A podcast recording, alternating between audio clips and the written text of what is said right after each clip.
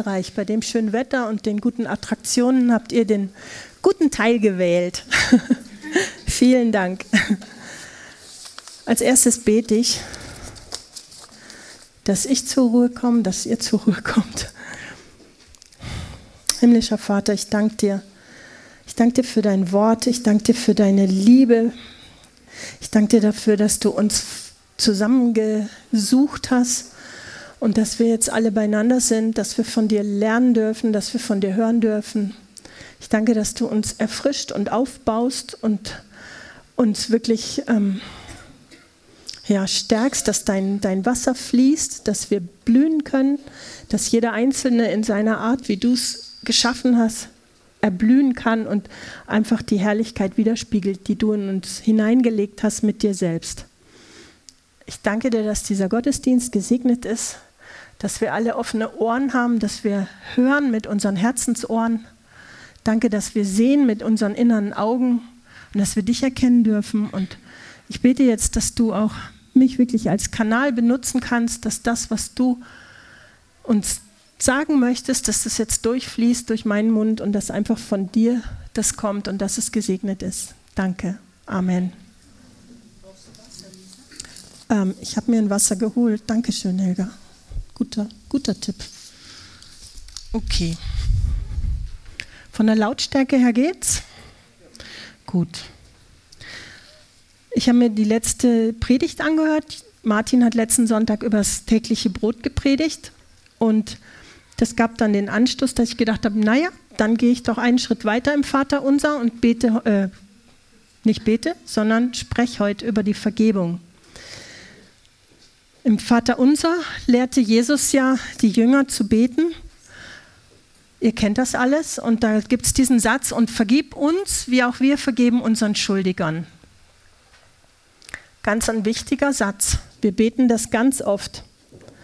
Und interessant fand ich, im, in, im Matthäusevangelium finden wir dieses Vaterunser, was er, uns, was er seinen Jüngern gegeben hat. Und dann sagt er gleich im Anschluss an dieses in, in Vers 14 und 15. Hast du den auch dabei, 14 und 15? Jesus sagt dann zur Erklärung, denn wenn ihr den Menschen ihre Vergebungen vergebt, so wird euer himmlischer Vater sie euch auch vergeben. Und dann kommt der Hammer. Wenn ihr aber den Menschen ihre Vergehungen nicht vergebt, so wird euer Vater auch eure Vergeben nicht vergehen, eure Vergehungen nicht vergeben so dieser klassische Wenn-Dann-Satz. Und wir sehen, da gibt es eine Abhängigkeit. Das eine und das andere gehört absolut zusammen und wir können das nicht cutten, wir können das nicht trennen. Und es ist eigentlich auch eine richtige Ermahnung, die Jesus da gibt. Und mein Thema heute ist Frieden finden durch wahre Vergebung. Und da muss ich mit euch einfach erstmal anschauen, was ist denn das Gegenteil von Vergebung?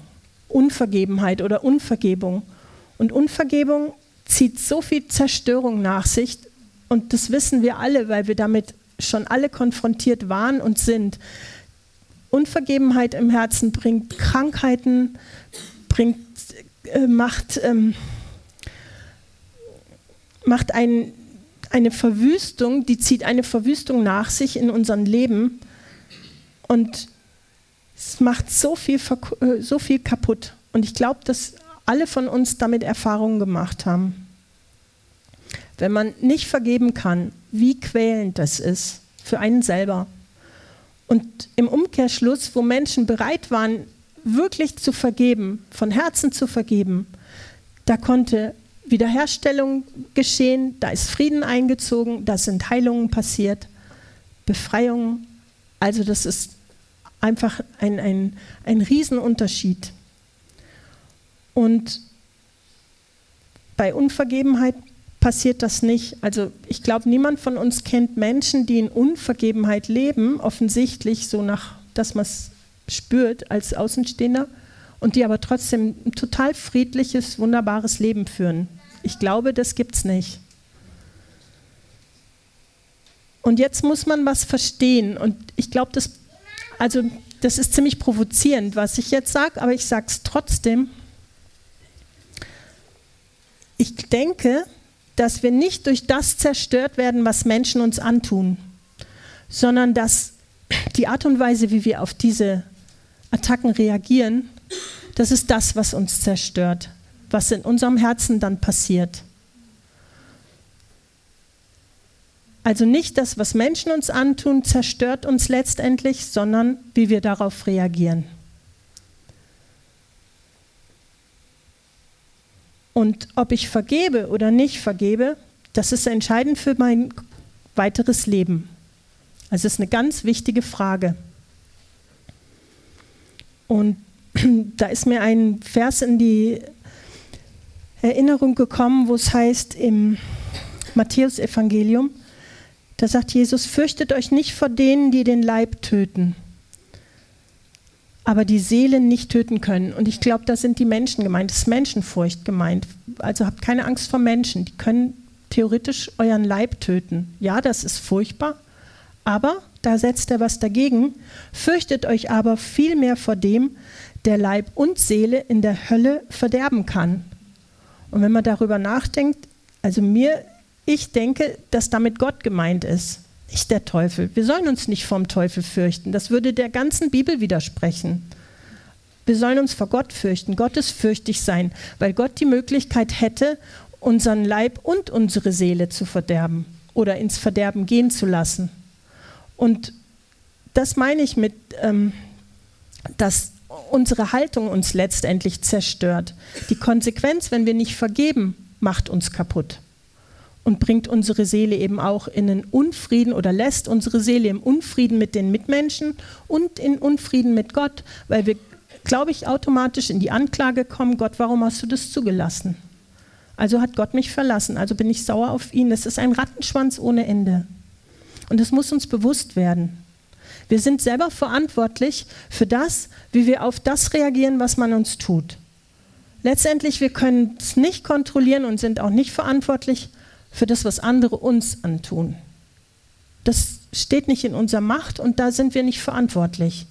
Aber wie wir reagieren, das ist unsere Verantwortung. Und da können wir uns auch nicht rausnehmen, weil uns das nicht gut tut. Unvergebenheit ist also eine Herzenshaltung, die aus unserem Herzen, das, die wir rauslöschen müssen.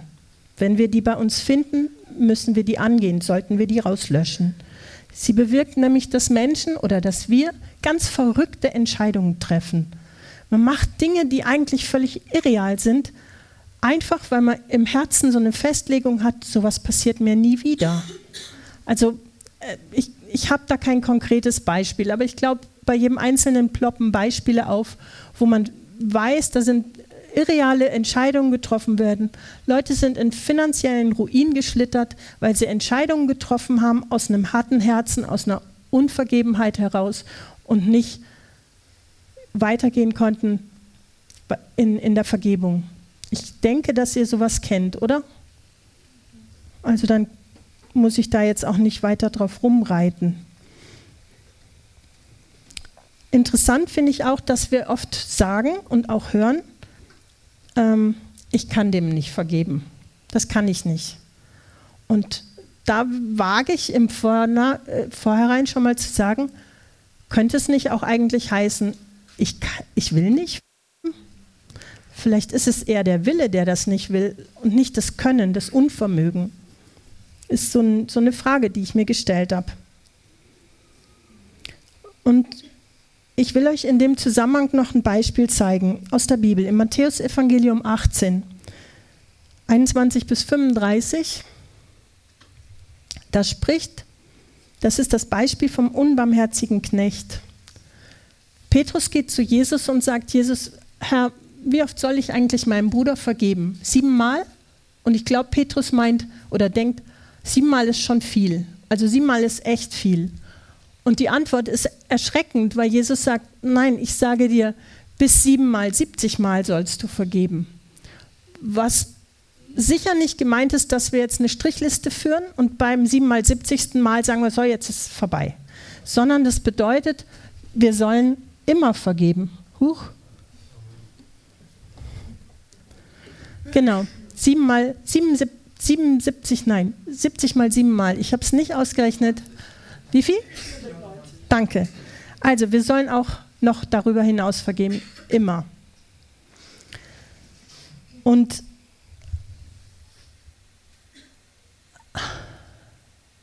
dann kommt dieses Beispiel.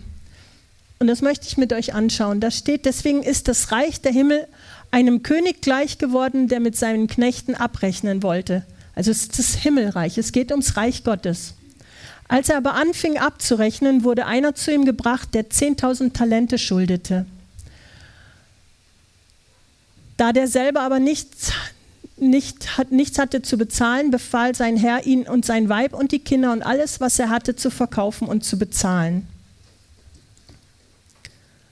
Und dann hat dieser Knecht gebeten, hat gesagt, ich kann das nicht zahlen, ich muss das in, Ra also gib mir bitte die Gnade, dass ich das nach und nach abbezahle. Ich glaube, ich erzähle es einfach geschwind. Das ist leichter, als wenn ich es vorlese. Letztendlich hat, ich denke auch, ihr kennt es alle. Der König hat ihm die Schuld erlassen, weil er barmherzig war. Der Knecht hatte gebeten, es nach und nach zu zahlen und der König hat gesagt, ich erlasse dir alles. Und dann ist dieser Mann, dem alles vergeben, alles erlassen wurde, rausgegangen, hat einen Mitknecht gefunden, kommt an dem vorbei, der schuldet ihm nur 100 Denar. Das ist ein Bruchteil, Bruchteil von dem, was ihm gerade erlassen wurde. Und er ist ganz unbarmherzig und lässt kein Erbarmen walten, sondern sagt, bevor du mir das nicht zurückzahlst, äh, lasse ich dich nicht in Ruhe und schmeißt ihn ins Gefängnis. Also er handelt konträr zu dem, wie ihm vorher getan wurde. Und als seine Mitknechte das hörten, werden die traurig. Das fand ich auch interessant. Da steht nicht, äh, ähm, die werden wütend, sondern die werden traurig. Fand ich stark. Und die haben das dem König gesagt und der König lässt den Knecht dann kommen, gibt ihm wirklich die Parole, sagt, so geht's nicht. Ähm, jetzt, wenn du so unbarmherzig bist, dann musst du jetzt auch ins Gefängnis und da bleibst du, wirst von den Folterknechten gewählt, bis du den letzten Heller zurückgezahlt hast. Und dann sagt Jesus, so wird auch mein himmlischer Vater an euch handeln, wenn ihr nicht jedem seinem Bruder von Herzen seine Fehler vergebt. Das ist, ist eine Aussage. Und ich bin mir nicht sicher, ob uns das so klar ist im Alltagsleben, dass das solche herben Konsequenzen für uns hat, wenn wir nicht vergeben wollen. Wer nicht wahrhaftig vergibt, der bleibt wie mit Handschellen an den gekettet, der schuldig an ihm geworden ist. Das ist etwas, das weiß eigentlich jeder, da braucht man gar nicht Christ für zu sein. Das weiß man, wenn, wenn jemand an einem schuldig wurde und die Sache ist nicht bereinigt, dann muss man da immer wieder dran denken. Dann kommt, sobald man denkt, der Schmerz wieder hoch, die Wut, der Frust, und es bleibt, es verfolgt einen Tag und Nacht. Also diese Person, die schuldig geworden ist an mir, hängt mir nach, wo immer ich bin. Und das ist total unangenehm. Das zerstört eigentlich meinen Frieden. Ich habe dann keinen Frieden. Und das will ich auch nicht. Also ich will nicht, dass diese Person immer an mir hängt. Und wenn ich mir dann vorstelle, ich habe mit einigen Hühnchen zu rupfen und da ist eine Vergebung noch nicht ausgesprochen, dann schleife ich da so eine ganze Truppe hinter mir her. Wie mühsam ist denn das zu leben mit so einer Truppe in Gedanken, in Gefühlen, die einen ständig negativ beeinflussen können? Nicht gut. Wenn ich vergebe, trete ich aus dieser Opferrolle raus. Und dann nehme ich wieder Autorität über meine Gedanken an dann, dann bin ich wieder mein, dann bin ich wieder äh, Herr über meine Gedanken, Frau über meine Gedanken. Ich kann sagen, nee, ich, ich vergebe das. Und dann wird auch, dann ist es möglich, die Bindung auch zu zertrennen, zu cutten.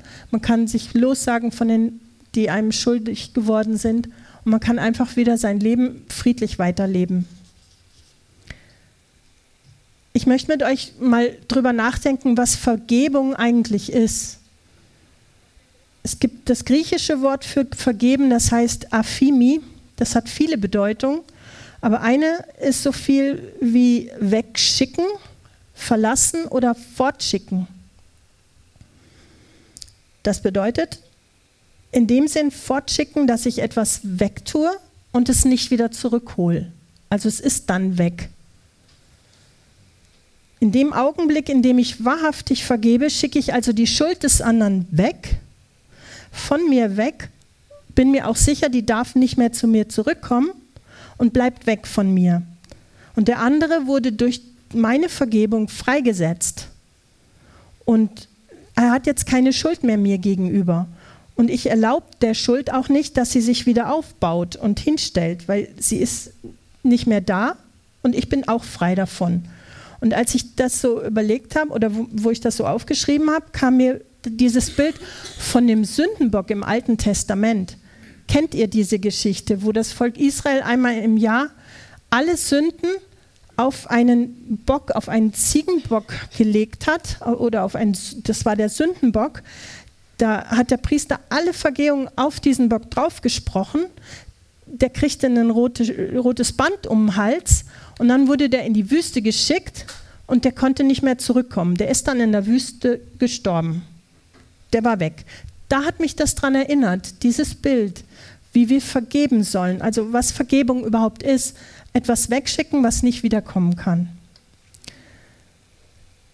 Und jetzt ist doch interessant mal anzuschauen, wie uns vergeben wurde. Wie hat Gott uns das gezeigt? Und im Kolosserbrief sieht man, wie, Entschuldigung, wie wunderbar Gott durch Jesus Christus uns vergeben hat. Kolosser 2, Vers 13 bis 15. Ähm ich weiß nicht, ist es das? Er hat auch euch lebendig gemacht. Ja. Und euch, als ihr tot wart, in den Vergehungen und in der Vorhaut eures Fleisches. Aber wisst ihr was? Ich lese es mal aus der anderen Übersetzung. Ich glaube, meine Luther ist hier ein bisschen anders. ähm, ja, aber es erklärt es. Also ich habe mir die Stelle so notiert, er hat auch euch mit ihm lebendig gemacht, also er ist Gott, hat euch mit Jesus lebendig gemacht, als ihr tot wart in den Sünden und in der Unbeschnittenheit eures natürlichen Leibes. Das ist ein Brief an die Kolosser, die waren in Kleinasien. Das waren aus jüdischer Betrachtung Heiden. Die hatten keinen Bund mit Gott, keinen alten Bund, die waren nicht beschnitten, die waren tatsächlich an der Vorhaut ihres Fleisches nicht beschnitten. Also er meint einfach, ihr, die ihr von Gott fern wart und in euren Sünden tot wart, hat er lebendig gemacht, indem er alle Sünden vergab und den Schuldschein gegen uns vernichtete, der durch Vorschriften belastete. Also das Gesetz hatte ja gezeigt, was man alles nicht soll und nicht darf. Und man hat dagegen gesündigt, klar, das war belastend. Also die Vorschriften, denke ich, ist das Gesetz mit gemeint. Und er hat den vernichtet und hat den angeheftet ans Kreuz. Aus, aus der Mitte weggenommen und ans Kreuz geheftet. Als Jesus ans Kreuz gegangen ist, hat er unsere Schuld mitgenommen. Er wurde zur Sünde. Er hat sich vollkommen identifiziert mit unserer Sünde und wurde da gerichtet. Da wurde Gericht gesprochen und das gerechte Urteil war Tod. Denn die Bibel sagt, der Lohn für Sünde ist Tod. Das hat Jesus für uns getan. Und dann hat er die Fürstentümer und Gewalten entwaffnet und sie öffentlich bloßgestellt, als er selber einen Triumph über sie vollbrachte. Der Feind war besiegt.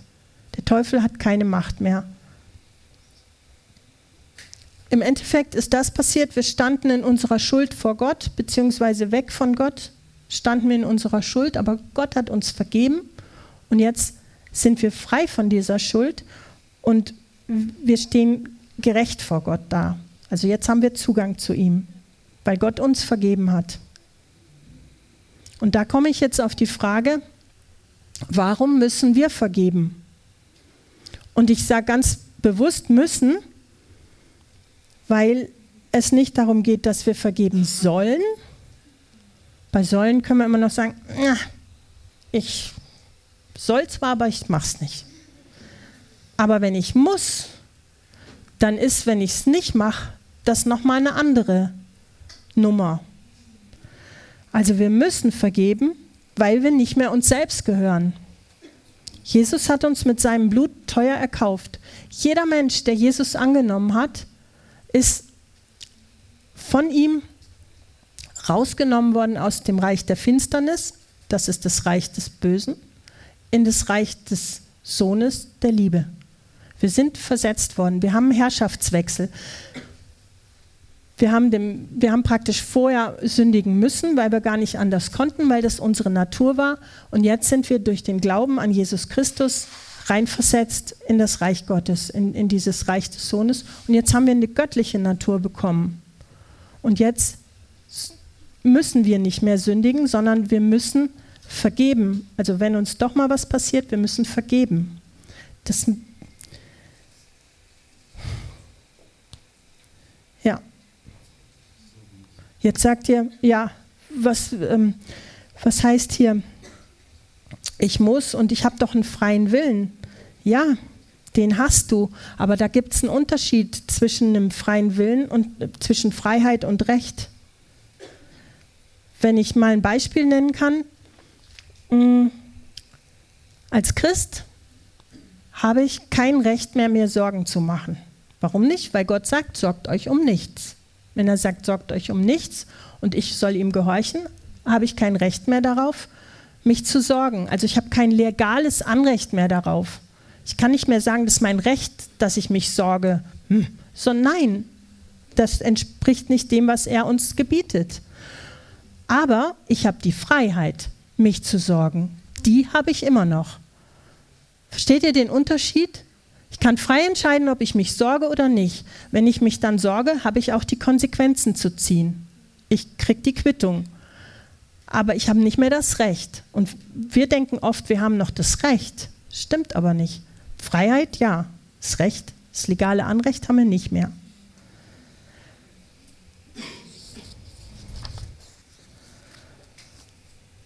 Jetzt möchte ich mit euch die Gründe anschauen, warum wir als Christen vergeben müssen.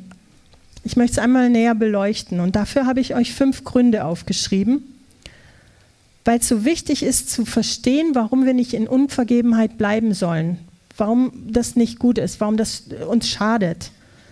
Und Unvergebenheit hat nämlich nicht nur das Potenzial dazu, uns zu zerstören, sondern sie tut es.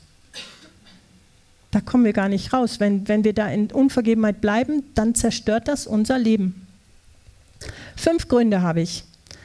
Der erste Grund ist, es ist ein biblischer Befehl.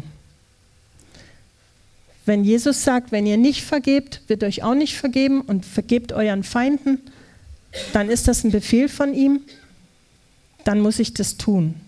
Oder denkt eben ans Vaterunser, vergib uns, wie wir vergeben. Und wenn wir das dann nicht tun, dann sprechen wir eigentlich unser eigenes Urteil, weil wir, weil wir in Unvergebenheit geblieben sind. Also wir beten, vergib uns, wie auch wir vergeben, aber wenn wir das dann nicht machen, dann sind wir eigentlich schon weg vom Fenster. Danke, Helga. Genau. sind dann weg vom Fenster. Fazit, entweder du vergibst und bist gehorsam oder du vergibst nicht und widersetzt dich damit dem Befehl Gottes. Punkt. Das mag uns jetzt nicht passen, aber so verstehe ich die Bibel. Der zweite Punkt, warum wir vergeben müssen, ist, weil Jesus es uns vorgelebt hat. Er ist unser Retter und Erlöser, das wissen wir alle. Aber er ist noch viel, viel mehr. Und er ist unser Herr. Und ganz ehrlich, da habe ich selber immer wieder Schwierigkeiten mit. In Bereichen, wo ich merke, da möchte ich gerne selber entscheiden. Da mag ich jetzt gar nicht das tun, was er mir vielleicht eingibt. Aber er ist mein Herr, weil ich habe mein Leben ihm hingegeben. Ich habe ihn angenommen im Glauben, also bin ich auch in diesen Herrschaftswechsel reingetreten und er ist mein Herr. Er, es hat, wie gesagt, eben der Herrschaftswechsel stattgefunden in dem Moment, wo wir gläubig geworden sind. Im Jesaja finden wir im Kapitel 53 den Vers, wo es steht, der, der Jesaja spricht in 53,6 davon, dass wir alle wie Schafe sind, die in die Irre laufen. Jeder geht auf seinem eigenen Weg, aber Gott warf unser aller Sünde auf ihn. Und ihn ist da gemeint Jesus. Und hier in diesem Vers finden wir eigentlich die wahre Sünde. Es ist gar nicht so sehr, dass wir gelogen haben, gestohlen haben oder noch andere Dinge getan haben, sondern im Grunde genommen ist die, die Wurzel schon, dass wir ein Leben ohne Gott gelebt haben. Wir gingen alle unsere eigenen Wege und wir taten, was wir tun wollten und wir handelten nach unserem eigenen Willen. Und Gott blieb außen vor. Und das ist die große Sünde. Wir sind seine Geschöpfe. Jeder einzelne von uns ist ein Geschöpf Gottes aber wir akzeptieren ihn nicht als Schöpfer, wir sehen ihn nicht. Also ich sage jetzt wir und meinen damit nicht uns als Gemeinde, weil wir haben einen anderen Stand eingenommen, sondern wir die Menschen, die ohne Gott leben, die in der Welt leben. Und das ist die Sünde. Wenn ich jetzt Jesus angenommen habe, dann ist er mein Herr und dann bestimmt er, was ich tue, weil er das legale Anrecht auf mich erworben hat. Er hat ein legales Recht, weil er mich erkauft hat mit seinem Blut. Wir haben vorhin gesungen, ich schaffe Raum in mir, ich schaffe Raum für dich. Tu, was du willst, Herr. Und mir kam so, eigentlich dürfte ich singen, ich tu, was du willst, Herr. Weil ja, Jesus wirkt in uns, aber ich muss auch das mitmachen. Also dieses, wenn ich mich dann immer sperre, wenn er tut, was er will, dann passiert nicht so viel. Also ich bin da gefordert. Wenn wir denken, als Christen können wir uns in den Sessel setzen und sagen, oh ja, Herr, tu, was du willst, mach mit mir, was du willst. Ich bleibe mal hier sitzen, guck mal, was passiert. Bleib mal lange sitzen. Und ich gebe zu, bin auch im Sessel gesessen. oder sitze ab und zu wieder im Sessel. Aber im Endeffekt geht es darum, dass wir tun, was er will. Und dass wir es freiwillig machen. Er ist nämlich kein Folterknecht, der uns peinigt, sondern er ist der liebende Gott, der uns an die Hand nimmt und alles, was er tut, ist einfach nur gut. Und er meint es nur gut. Und dass wir uns dann sperren und sagen, oh, nee, ich will nicht, das ist eigentlich nur blöd. Wahrscheinlich, weil wir es noch nicht richtig verstanden haben. Jesus hat uns mit seinem Leben das Modell geliefert, wie wir vergeben sollen.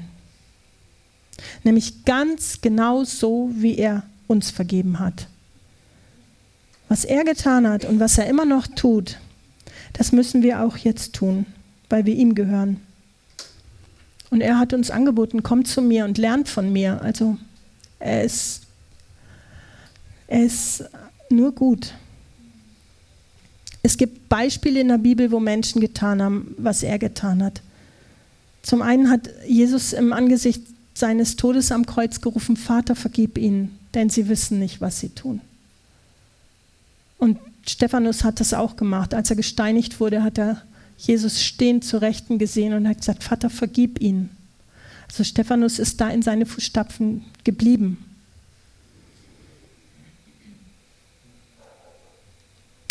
Warum sollen wir, warum müssen wir vergeben? Jetzt sage ich selber schon sollen. Nein, warum müssen wir vergeben? Dritter Punkt, weil es das Herz des Vaters ausdrückt.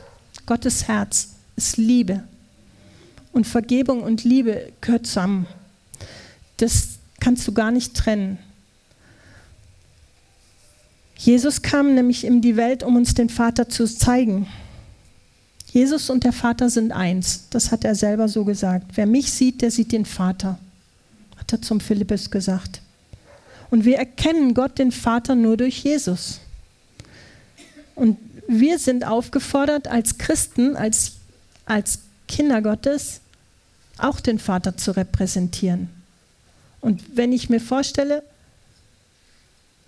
wenn ich in Unvergebenheit stehe, dann repräsentiere ich meinen Vater nicht gut, weil dann tue ich was, was er nicht getan hat und tue ich eigentlich das Gegenteil von dem, was Gott getan hat. Und da gibt es im Matthäusevangelium die Stelle im Kapitel 5, Vers 48, da sagt Jesus, darum sollt ihr vollkommen sein, so wie euer Vater im Himmel vollkommen ist. Und den Satz, den kennt ihr sicher. Und wenn man den so liest, ist man erstmal schockiert. Mir ging es so. Ich kann doch nicht vollkommen sein. Ich bin doch Mensch. Ich bleibe doch unvollkommen. Das geht doch gar nicht. Und wir müssen diesen Satz wirklich auch im Kontext betrachten. Wir können ihn nicht einfach so rausnehmen und sagen, ja, das ist jetzt unser Bestreben, jetzt müssen wir mal alle schauen, dass wir irgendwie vollkommen werden. Das wird nicht funktionieren. Dieses, ihr seid vollkommen, ihr sollt vollkommen sein, so wie euer Vater im Himmel vollkommen ist, bezieht sich auf Vergebung, wenn man den Kontext liest. Wir, voll, wir sollen vollkommen sein in der Art und Weise, wie wir vergeben. Und in der Art und Weise, wie wir lieben. Mit dieser göttlichen Liebe und mit diesem göttlichen Wunsch und dieser Liebe zu vergeben. Jesus kam, um die Werke des Teufels zu zerstören, das kennt ihr. Er kam, um uns den neuen Bund zu schenken. Er kam, um uns ewige Erlösung zu bringen. Er kam, um uns von unserer Schuld zu befreien. Diese Dinge wissen wir. Aber er kam eben auch, um den Vater zu zeigen. Ihr müsst wissen, im alten Bund war Gott ein, ein, ein Gott, der nicht nahbar war. Der war im Verborgenen. Gott war nicht erkennbar. Aber Jesus hat als sein Ebenbild, weil Jesus ist das Ebenbild des unsichtbaren Gottes, sagt die Bibel im Kolosser. Er hat den sichtbar gemacht. In Jesus konnten wir den Vater auf Mal sehen, erkennen.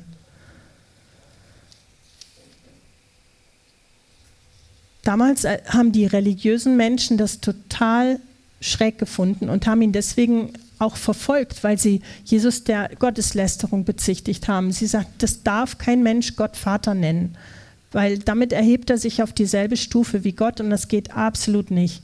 Die religiösen Menschen waren schockiert. Aber wir können den Vater nur in Jesus kennenlernen. Wir können ihn nur in Jesus sehen, weil Gott ist ein unsichtbarer Gott und wir können ihn nur sehen, wenn wir Jesus anschauen. Und in die heutige Zeit übertragen können die Menschen den Vater nur erkennen, wenn sie uns anschauen, weil Jesus lebt in uns. Also sollten wir es irgendwie repräsentieren. Er möchte sich ja durch seine Kinder ausdrücken. Jesus lebt in uns. Das heißt ja in der Bibel nicht mehr, ich lebe, sondern Christus lebt in mir. Was bedeutet das denn? Ja, das bedeutet, dass sein Wesen durch uns durchleuchtet. Wir blühen wie diese Blumen und die Menschen erkennen Gott, Vater in uns. So ist es zumindest geplant. Und ich denke, wir sind auf einem guten Weg. Wir sollen vollkommen sein in der Art und Weise, wie wir vergeben. Und da steht in diesem Kapitel 5 im Matthäus 48, kannst du mir das mal zeigen? Äh, kannst du das dran machen, wo es steht? Oder ich hole es mir aus der Bibel raus. Da heißt es, ich aber sage euch, liebt eure Feinde, segnet, die euch fluchen, tut denen Gutes, die euch hassen, betet für die, die euch beleidigen und verfolgen, damit ihr Kinder eures Vaters im Himmel seid. Denn er lässt seine Sonne aufgehen über die Bösen und über die Guten und lässt es regnen über die Gerechten und über die Ungerechten. Darum sollt ihr vollkommen sein, so wie euer Vater im Himmel vollkommen ist. Das ist der Kontext, der da steht. Und wenn ich mir den jetzt anschaue, dann können wir nur unsere Feinde lieben, wenn wir ihnen vorher vergeben haben. Sonst haut das nicht hin. Segnen geht auch nur, wenn man vergeben hat. Ich kann nur Gutes über jemanden sprechen, wenn ich vorher im Reinen bin mit dem. Gutes tun denen, die einem Feind sind, das schafft man nur, wenn man ihnen vergeben hat. Und für die beten, die mich beleidigen und verfolgen, geht auch nur, wenn ich es vergeben habe. Ihr seht, das ist im Kontext mit Vergebung zu sehen. Und das Ganze sollen wir tun, warum? Damit wir Kinder Gottes sind.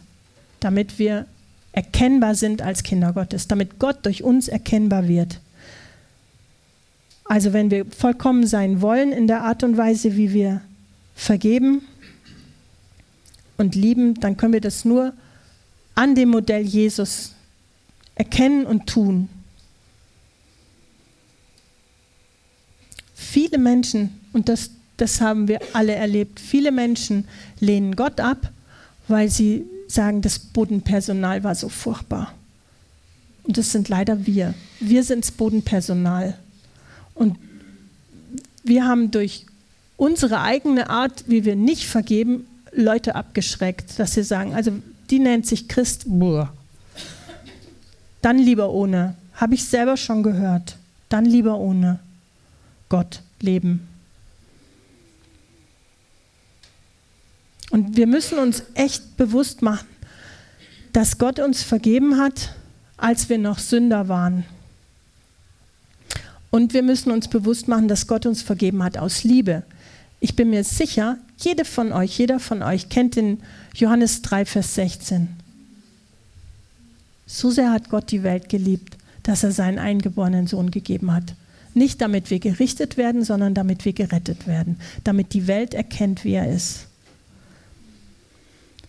Der vierte Punkt ist, warum müssen wir vergeben? Schafft ihr es noch? Es ist, heute ist ein bisschen länger. Bella hat letztes Mal gesagt, ich mache immer so kurze Dinger. Heute ist länger. Also weil es uns gut tut. Vergeben tut uns gut. Wisst ihr, dass es in der Wissenschaft mittlerweile bewiesen ist, dass Menschen, die in Unvergebenheit leben, dass bei denen im Körper Toxine freigesetzt werden? Das kann man messen. Unvergebenheit setzt Toxine frei, also die, was uns da so belastet bei Unvergebenheit und ähm, die übersäuern den Körper. Und ich fand es so cool, unsere Sprache drückt es aus. Was mache ich denn, wenn mich mein Kind geärgert hat?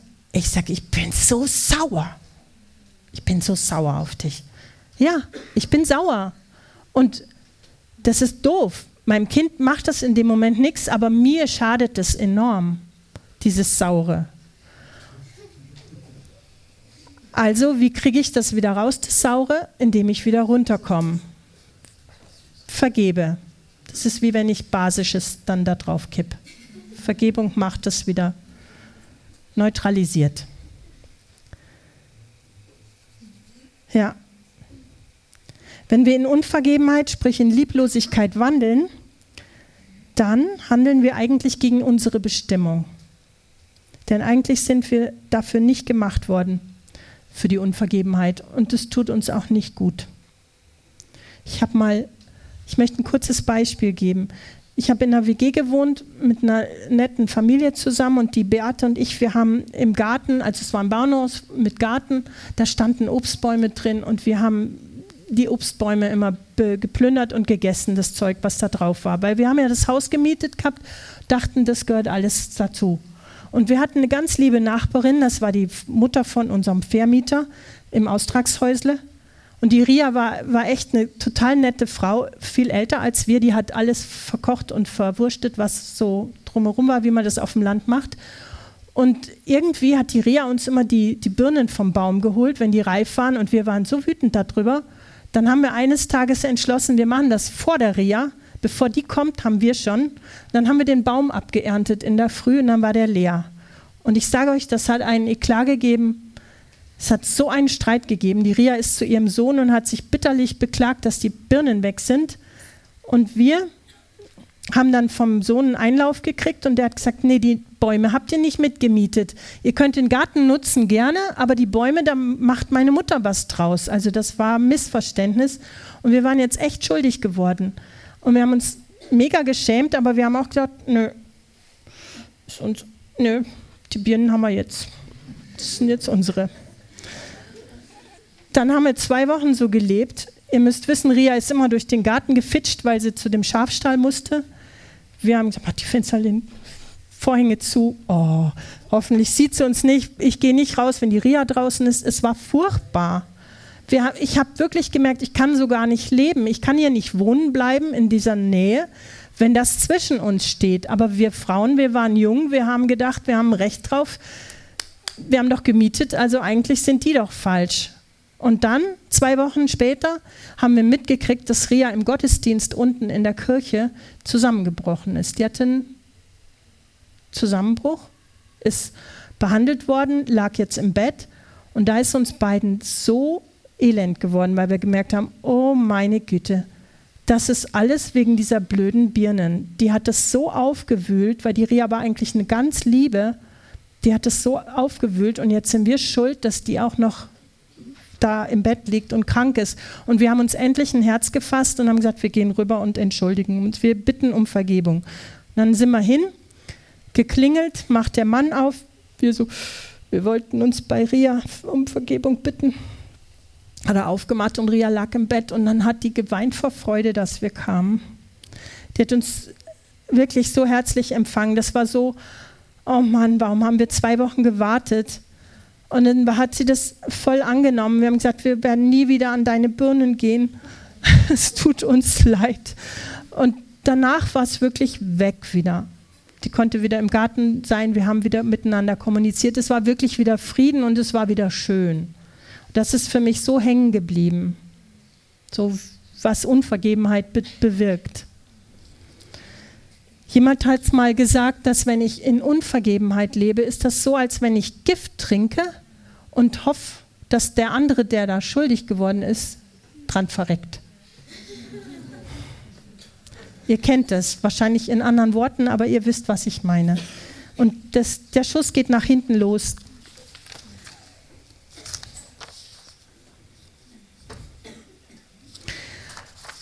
Also wir sollen uns, wir sollen vergeben, weil es uns gut tut. Ich bin in der Mitte. Haltet ihr es noch aus?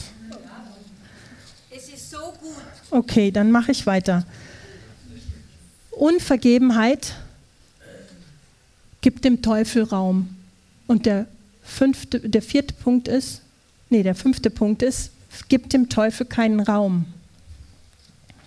Im 2. Korinther 2, 10 bis 11, vielleicht haben wir den Text, mal gucken, wie die Übersetzung ist. Wem ihr aber etwas vergebt, dem vergebe auch ich, sagt Paulus, denn auch ich, was ich vergeben, wenn ich etwas verge vergeben habe, habe ich um euretwillen vergeben in der Person Christi. Und der nächste Satz. Oh, das ist so holperig, so schwierig auf dass wir nicht vom Satan übervorteilt werden. Denn seine Gedanken sind uns nicht unbekannt. Satans Gedanken sind uns nicht unbekannt. Hier in meiner Übersetzung steht, wem aber ich etwas ver wem aber ihr, also die Korinther, etwas vergebt, dem vergebe ich auch. Denn auch ich, wenn ich jemandem etwas vergeben habe, habe ich dem vergeben um euretwillen vor dem Angesicht Christi, damit wir nicht vom Satan überlistet werden. Denn uns ist nicht unbekannt, was er im Sinn hat. Also sprich, die Korinther hatten was zu vergeben, Paulus hat gleich mitvergeben, weil er sagt, wir sind ja eins und ich vergebe auch, weil ich will nicht, dass der Satan uns überlistet. Und wie kann das sein? Der Teufel kann Gott nichts annahmen und ich bin mir sicher, wir haben darüber schon hier in der Gemeinde gesprochen. Er kann Gott nichts annahmen und er ist ein geschaffenes Wesen und er ist gegenüber Gott machtlos aber er hasst Gott und kann nichts gegen ihn ausrichten. Und ihr wisst, was macht er? Er greift die Ebenbilder Gottes an, er greift die Menschen an, um die zu zerstören. Damit will er Gott wehtun, indem er die Geschöpfe kaputt macht und zerstört. Denn der Widersacher hat nur Böses im Sinn. Aber, das haben wir vorhin gelesen, er wurde am Kreuz von Jesus besiegt. Er wurde besiegt und jetzt kann er nichts mehr ausrichten, weil er kein Recht mehr hat. Sein legales Anrecht ist kaputt. Aber wir können ihm durch Unvergebenheit Gelegenheiten geben, uns zu überlisten.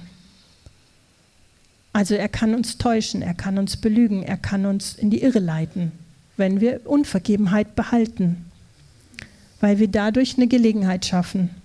Jesus hat uns zugesagt, habt keine Angst in der Welt habt ihr Angst, aber ich habe die Welt überwunden. Also wir sollen uns nicht fürchten.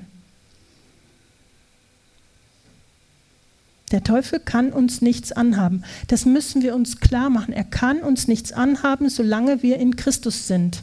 Ganz wichtig. Wenn wir in Christus sind, wenn wir an ihm festbleiben, kann der Teufel uns nichts tun. Christus sagt, an mir hat er keinen Teil und Jetzt frage ich euch, wenn er an Christus keinen Teil hat und in mir drin ist, wo will er dann seinen Teil an mir haben? Das geht nur, wenn ich dieser ihm Gelegenheit gebe. Dann kann er einhaken. Deswegen ist es gut zu vergeben, weil wir dadurch keine Gelegenheit geben, dem, der uns schaden will.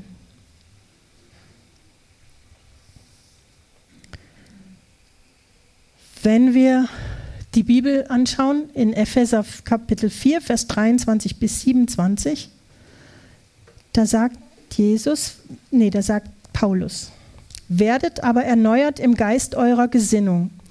Gesinnung ist im Herzen. Und zieht den neuen Menschen an, der nach Gott in wahrhaftiger Gerechtigkeit und Heiligkeit geschaffen ist. Darum legt die Lüge ab und redet die Wahrheit jeder mit seinem Nächsten, weil wir untereinander Glieder sind. Wir gehören alle in den Leib Christi. Zürnt ihr, so sündigt dabei nicht und lasst die Sonne nicht über eurem Zorn untergehen, gebt dem Teufel keinen Raum. Steht da. Jetzt sagte ja, äh, wo ist denn da der Unterschied? Zürnt ihr, dann sündigt nicht und der Zorn soll nicht untergehen. Das ist ganz spannend. Im Urtext ist das Wort zürnen ein passives Verb und das Wort Zorn ist eine aktive Haltung. Und es bedeutet eigentlich, dass wenn ich ein Gefühl des Zorns habe, dann ist es noch keine Sünde. Wenn mich jemand verletzt hat, dann kommt ein Gefühl des Zorns hoch und das ist menschlich, aber es ist noch keine Sünde. Ich sündige damit nicht. Aber wenn ich dann dem nachgebe und Raum gebe und der Zorn sich in mir ausbreitet und stark und mächtig wird und bleibt, dann ist das Sünde. Also meine Reaktion Raum geben für den Zorn, das macht es zur Sünde. Und wenn wir, wenn jemand uns zornig werden lässt, weil wir das Gefühl des Zorns haben, dann habe ich die Möglichkeit, das anzuschauen und ihm zu vergeben und dieses Gefühl wieder wegzuschicken. Ich kann ja auch das Herz zumachen. Die Bibel sagt ja, achtet auf euer Herz, vor allem achtet auf euer Herz. Also ich muss da ja nicht alles reinlassen. Ich darf dann auch sagen, nein, ich vergebe dem, ich schicke den Zorn weg, der kann nicht mehr zu mir zurückkommen und dann wird es auch gar nicht so groß. Und dann ist es möglich, an demselben Tag noch zu schla schlafen zu gehen in Frieden und nicht den Zorn mitzuschleppen. Der wird nämlich immer größer, je länger man den rumschleift. Und so verstehe ich das auch, dass gibt dem Teufel keinen Raum bedeutet, gibt ihm keinen Raum durch Unvergebenheit. Hier im Kontext. Das waren die fünf Gründe. Jetzt ist die Frage, wie können wir, wie vergeben wir? Wie sollen wir vergeben? Da finden wir im Kolosserbrief die Aussage, so zieht nun an als Auserwählte Gottes, als die Heiligen und Geliebten, zieht an herzliches Erbarmen, Freundlichkeit, Demut, Sanftmut, Geduld, die braucht ihr heute mit mir. Ertragt einander und vergebt euch gegenseitig, ihr müsst mich ertragen. Und wir sollen das genauso machen, wie Jesus das gemacht hat mit uns. Wir sollen Schritt für Schritt seinem Modell folgen. Also, wie können wir leben? Wir sollen die alten Gewohnheiten ausziehen und die neuen Gewohnheiten anziehen. Die neuen Gewohnheiten sind das Bewusstsein bekommen und festhalten, dass wir Auserwählte Gottes sind. Er hat uns auserwählt. Nicht wir haben gesagt, jetzt wir wollen Gott, sondern Gott hat gesagt, euch will ich. Und er hat uns auserwählt, da haben wir noch gar nicht an ihn gedacht, da gab es uns noch nicht, da hat er uns schon auserwählt. Wir gehören Gott und wir haben nicht mehr das Recht, so zu leben, wie wir das wollten, sondern wir gehören nicht mehr uns selbst. Dann sollen wir, nennt er uns Heilige, Heilige sind abgesondert für Gott. Und das Interessante ist nicht, wir haben uns für ihn abgesondert, sondern Gott hat uns für sich abgesondert. Auch wieder, Gott war der Akteur. Und wir sollen so leben, wie er uns das gezeigt hat in Jesus. Wir sind Geliebte, bedingungslos angenommen, voll akzeptiert, ohne Wenn und Aber. Wir sind geliebt. Gott ist Liebe und er liebt uns. Das muss uns das muss uns so ins Herz fallen. Und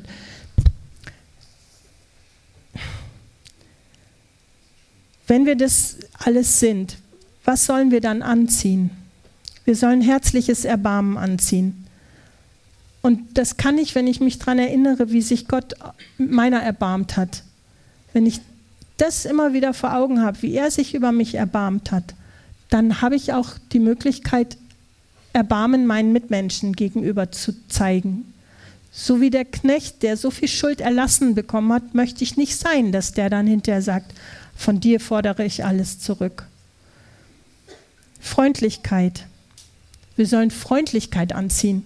Wow. Manchmal denkt man sich, wenn wir das wirklich machen, getan, tun, dann sähe es in den Gemeinden anders aus, wenn wir immer ganz freundlich miteinander umgehen würden, herzlich freundlich, nicht aufgesetzt. Aber wir sind ja im Lernprozess und wir kriegen das hin, weil Christus in uns ist und er macht uns dazu fähig. Freundlichkeit soll also eine Gewohnheit von uns werden. Das, was als erstes aufploppt, wenn wir uns begegnen. Demut, das heißt, einer achte den anderen höher als sich selbst, sagt die Bibel. Das heißt, ich komme nicht in dem Gefühl, ihr müsst mir jetzt dienen, sondern ich diene euch. Egal wo ich bin, ob ich in der Gemeinde bin oder in der Familie oder draußen, diese Haltung zu haben, ich bin für die anderen da. Sanftmut. Sanftmut haben wir oft mal das Gefühl, Sanftmut ist eigentlich eine schwache Sache. Sanftmütig stellt man sich manchmal vielleicht sogar ein Weichei vor. Aber Sanftmut ist eine selbstbeherrschte Stärke, die das nicht zum eigenen Vorteil ausnutzt. Wenn ich mir meiner eigenen Stärke bewusst bin, meiner Talente und Fähigkeiten und ich bringe sie unter die Kontrolle vom Heiligen Geist und setze das dann für das Reich Gottes ein, anstatt für meine eigenen Vorteile, dann ist Sanftmut eine Stärke. Und Jesus sagt von sich selber, ich bin demütig und von Herzen sanftmütig. Und Jesus wusste, wer er war.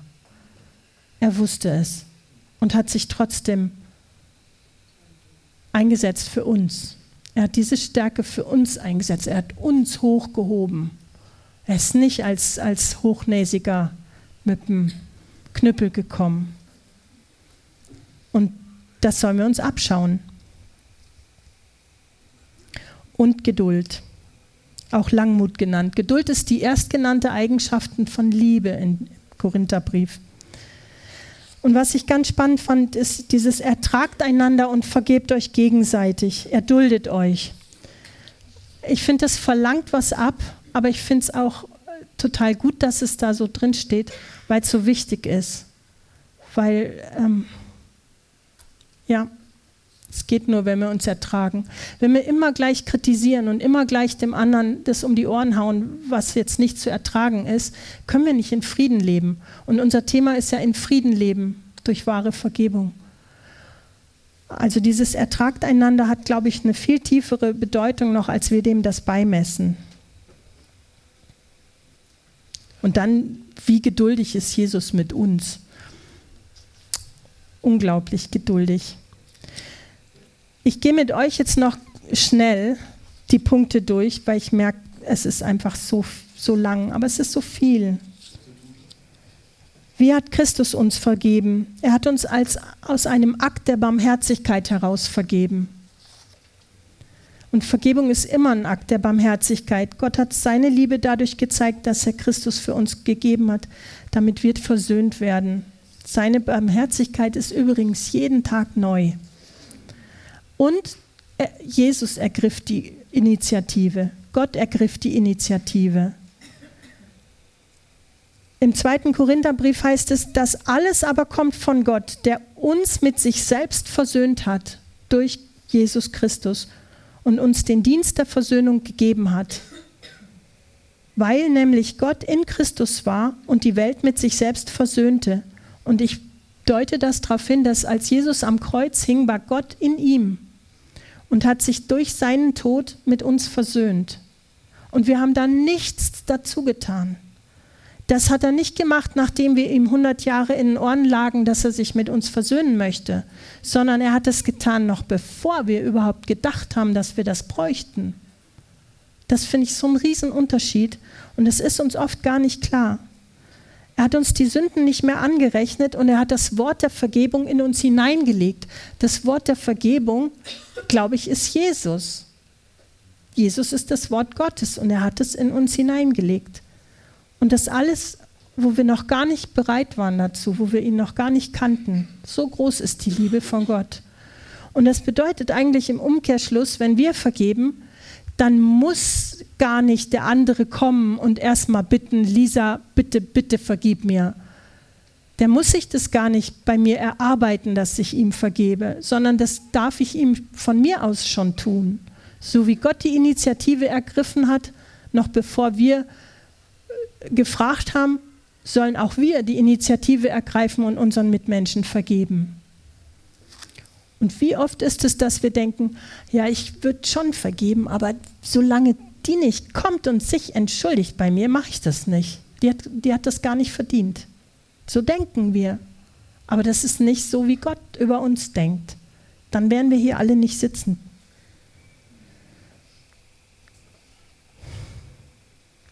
Er gedenkt unserer Sünden nicht mehr. Das fand ich auch spannend, als ich das so durchgegangen bin. Er gedenkt unserer Sünden nicht mehr. Vergeben heißt nicht vergessen. Wenn wir vergeben, dann entscheiden wir uns, die Schuld wegzuschicken und wir entscheiden uns, an das nicht mehr zu denken, was der uns angetan hat. Das ist ein Unterschied. Vergessen ist war da was? Also ich weiß nichts. Das ist wie, wie wenn Gott vergesslich wäre. Wir haben keinen dementen Gott. Das ist Quatsch. Gott weiß um alles, was wir getan haben, aber er hat sich entschieden, da nicht mehr hinzugucken, da nicht mehr dran zu denken. Er hält es uns nicht mehr vor. Ihr kennt das. Manche haben die Eigenschaft, noch nach zehn Jahren die Sachen auf den Tisch zu legen, die mal passiert sind. Aber so ist nicht vergeben. Vergeben ist wegschicken und nicht mehr dran denken. Und das nächste ist, die Erinnerung austauschen. Weil wir sagen ja auch, wir, wir, verwechseln das gerne. Wir sagen, ich kann das nicht vergessen, was die mir angetan hat. Die war so bös mit mir, ich kann es nicht vergessen. Und damit meinen wir eigentlich, ich kann da nicht mehr dran denken. Also wir vermischen das. Aber das sind zwei verschiedene Sachen wenn ich vergeben habe, dann erinnere ich mich zwar an das, was passiert ist, weil ja ich auch Gott sei Dank nicht vergesslich bin, aber es tut nicht mehr weh. Es ist ein Unterschied, ob ich an was denke und das macht mich wieder rasend oder ob ich an was denke, als was ist passiert und es ist wieder weg und ich habe es ziehen lassen. Den Unterschied müssen wir wissen. Und vergeben ist eben, dass wir dann uns entscheiden, ich denke da nicht mehr dran, und dadurch, dass ich vergebe, wird auch dieses Negative gekappt. Diese negative Seelenbindung wird äh, durchbrochen und dann tut es nicht mehr weh. Und wir wollen ja in Frieden leben, also brauchen wir äh, nichts, was uns weh tut. Gott tauscht unsere Erinnerungen aus oder er hat seine Erinnerungen an uns ausgetauscht. Er guckt nicht mehr auf uns und äh, denkt dann ständig, was wir alles falsch machen, sondern er guckt auf uns und sieht Christus, was Christus alles richtig gemacht hat. Und das, das ist der entscheidende Punkt. Also, das können wir aber auch. Wir können uns dann daran erinnern, was Christus für uns getan hat, was Christus für den anderen getan hat. Wir können auf das Gute gucken, weil jeder Mensch hat auch gute Seiten. Wir können uns, wir können daran denken, was wir schon alles Positives mit dem erlebt haben. Oder auch nicht. Es reicht, wenn wir dann dran denken, was Christus getan hat. Und dann tauschen wir praktisch die Erinnerung aus. Jetzt komme ich bald zum Schluss. Gott definiert uns neu. Gott schaut auf uns heute und sieht dabei auf das, was Jesus getan hat. Und er sieht auf das, was er in uns reingelegt hat. Und er sieht nicht mehr auf die alte sündige Natur die ist gekreuzigt mit Jesus, die ist kaputt vorbei. Wir sind eine neue Schöpfung, wir sind eine neue Kreatur und Gott definiert uns als neue Kreatur. Wir sind nicht mehr die Sünder, sondern wir sind die Heiligen, so wie wir vorhin in der Bibel gelesen haben, wie wir angesprochen werden. Heilige. Und Gott sieht uns so und definiert uns so und gibt uns so einen, einen neuen Standpunkt. Die Erinnerungen bleiben, aber wir haben einen anderen Standpunkt bekommen dadurch, dass wir Vergebung bekommen haben und dadurch, dass wir vergeben. Wenn wir vergeben, sehen wir den anderen auch nicht mehr als unseren Schuldner, sondern er ist wieder ein freier Mensch. Man kann sich wieder in die Augen schauen. Und das ist ja eigentlich das, was wir wollen bei wahrem Frieden. Dass ich eben nicht im Haus bleiben muss und die Vorhänge zuziehe, weil die Ameria da draußen rumrennt. Und ich will die nicht sehen und die sollen mich nicht sehen, sondern ich will ja von, von Mensch zu Mensch aufeinander zugehen. Also definiere ich auch mein Gegenüber wieder neu. Ich sage nicht, oh, Bella, ich nehme dich. Das ist die Bella, die hat mir so viel Blödes getan. Hat sie gar nicht. Aber wenn ich sagen würde, sondern ich sage, das ist die Bella, das ist die Geliebte vom, vom Vater. Du, du wunderbare, geliebte Tochter. Meine Freundin, meine Schwester.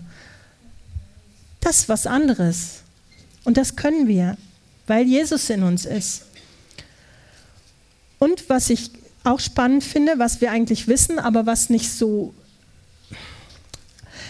Jesus hat uns nicht nur vergeben, er spricht jetzt für uns. Er ist unser Fürsprecher geworden. Im 1. Johannes heißt es, meine Kinder, ich schreibe euch dies, damit ihr nicht sündigt. Und wenn jemand sündigt, so haben wir einen Fürsprecher bei dem Vater, Jesus Christus, den Gerechten. Und er ist das Sühnopfer für unsere Sünden, aber nicht nur für die unseren, sondern auch für die der ganzen Welt. Wisst ihr, dass Gott sich mit der ganzen Welt versöhnt hat, sagt die Bibel? Heißt das jetzt, dass der ganzen Welt ähm, Vergebung zuteil wurde? Nee. Gott hat von sich aus sich mit der Welt versöhnt, mit uns, aber wir sind aufgefordert, diese Versöhnung anzunehmen und in dieser Versöhnung zu leben. Und es gibt tatsächlich auch Menschen, die sagen, ich will die nicht, die Versöhnung, brauche ich nicht. Und dann sind die nicht versöhnt mit Gott, obwohl Gott sich versöhnt hat mit allen. Für mich ist es so wie, er macht die Arme weit aus, er wartet, so wie der Vater in diesem Gleichnis mit dem verlorenen Sohn. Er schaut aus, wann kommt er und dann nimmt er uns an. Aber der Sohn muss kommen, der muss sich wieder in diese Nähe zum Vater begeben. Und so ist das mit uns allen. Also mich hat das wirklich, ich habe echt mein Beten hinterfragt, weil ich sage, ich habe so lange auch gebetet, ähm, mach doch, dass der, mein Mann gerettet wird, also dass er dich annimmt. Aber Gott hat ja schon alles gemacht. Er steht mit offenen Armen da mein Mann muss einfach selber die Entscheidung treffen, ja, ich will das annehmen. Und das kann ich ihm nicht abnehmen. Und seit ich das verstanden habe, höre ich auch, habe ich da nicht mehr so ein, so ein, ich lasse es einfach stehen. Ja, alles ist bereit, er kann kommen, aber ich muss ihn nicht pushen. Und ob er es macht oder nicht, ist letztendlich seine Entscheidung. Ist so mein, mein es ist ein, es ist tricky, finde ich, aber man muss es einfach mal anschauen. Gott hat sich mit der ganzen Welt versöhnt. Also es ist schon passiert. Und wir dürfen es annehmen oder auch ablehnen.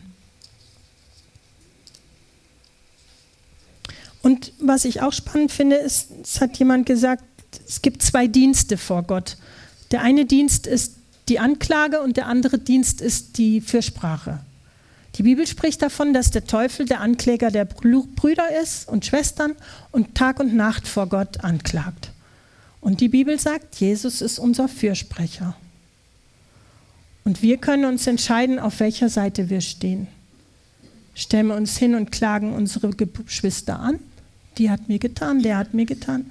Oder positionieren wir uns auf Jesus Seite und sprechen für. Das heißt, wir sind herausgefordert, nicht nur zu vergeben, sondern dann auch noch für unsere, die uns mal Feind waren, einzutreten vor Gott, für die zu beten. Ich, so verstehe ich das, liebt eure Feinde, betet für die, die euch Schlechtes getan haben. Dass wir Fürsprecher werden. Und das ist ein Punkt, den habe ich so noch nie beleuchtet für mich. Und der nächste Punkt, ich habe noch zwei Punkte. Jesus bot die Versöhnung an. Eigentlich habe ich das schon erklärt. Er bietet an, Aber ob wir dann in der Versöhnung leben, ob wir das annehmen oder nicht, bleibt uns in unserer äh, Verantwortung. Wenn ich das jetzt wieder auf unseren Part be beleuchte, wir sollen Vergebung anbieten. Wir sind nicht dafür verantwortlich, dass der andere das dann annimmt. Wir müssen nicht hinterherrennen und bitte, bitte, bitte, bitte vergib, sondern wir bieten es an und die Tür ist offen, die Arme sind weit, aber der andere darf dann machen, was er möchte. Aber wir sollen, es, wir sollen die sein, die die Initiative ergreifen und anbieten. Das finde ich auch wichtig. Und zum letzten Punkt, Jesus vergibt immerfort. Gott sei Dank. Denn es gibt, es, es gibt es nicht und es würde es nicht geben, dass Gott irgendwann sagt, Lisa, mit dir reicht's jetzt. Also jetzt bist so 60 und hast es immer noch nicht. Jetzt, jetzt ist genug. Jetzt mag ich nicht mehr. Nee, das macht Jesus nicht. Er sagt, komm nochmal, nochmal. Und das finde ich so schön. Und da möchte ich auch uns ermutigen, unsere Mitmenschen so zu, zu nehmen und zu sagen, es gibt kein, jetzt ist genug. Jetzt hast du es so oft ver, verbeutelt bei mir, jetzt mag ich nicht mehr sondern immer wieder bereit sein, immer wieder. Gottes Barmherzigkeit ist jeden Tag neu und da dürfen wir uns dran orientieren, wie wir miteinander umgehen. Wir haben es geschafft.